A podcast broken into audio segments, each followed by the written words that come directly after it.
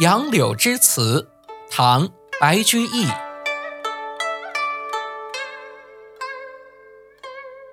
一树春风千万枝，嫩于金色，软于丝。永丰西角荒原里，近日无人数阿谁。这首诗的意思是：春风吹拂柳枝，随风起舞，绽出嫩芽一片。嫩黄比丝柔软，永丰坊西角的荒原里，整日都没有人。这柳枝属于谁呢？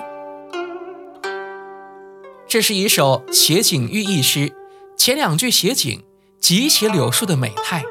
诗人所抓的着眼点是柳条，写出了动态、形态和色泽，显出它的材质之美。后两句写的是诗人对柳树遭遇及自己的评价。因为柳树所生之地不得其位，而不能得到人的欣赏，寓意怀才不遇而鸣不平，含蓄地抨击了当时的人才选拔机制和相关的政府官员。